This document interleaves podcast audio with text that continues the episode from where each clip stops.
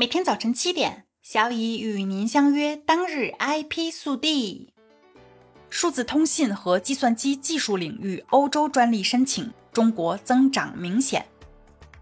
根据欧盟中国商会与罗兰贝格企业管理咨询公司近日联合发布的报告显示，尽管受到新冠疫情反复等因素的影响，中国在欧盟的企业2021年业绩仍然维持逆势增长。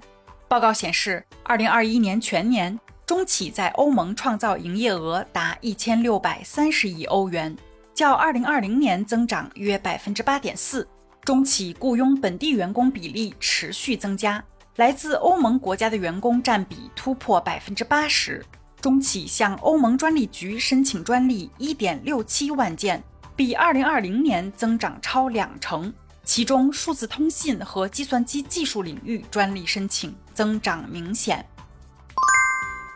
国知局对中国国际航空航天博览会标志特殊标志予以延期。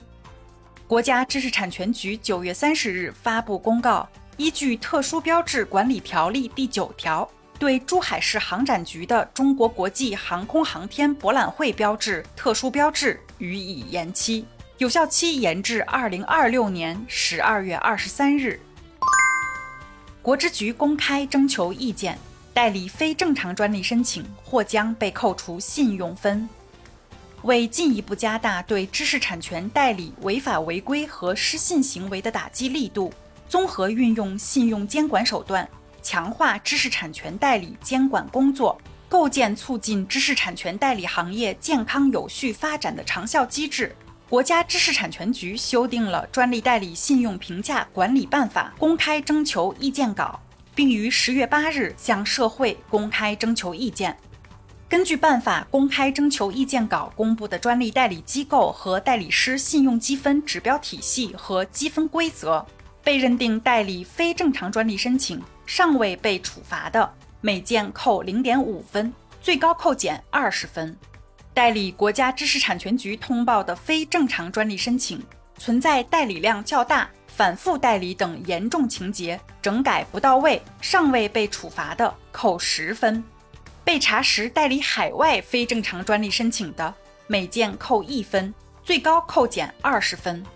造成重大国际不良影响且拒不撤回的，最高扣减四十分以上，三项合计最高扣减四十分。非正常修订前最高扣减二十分，修订后最高扣减四十分。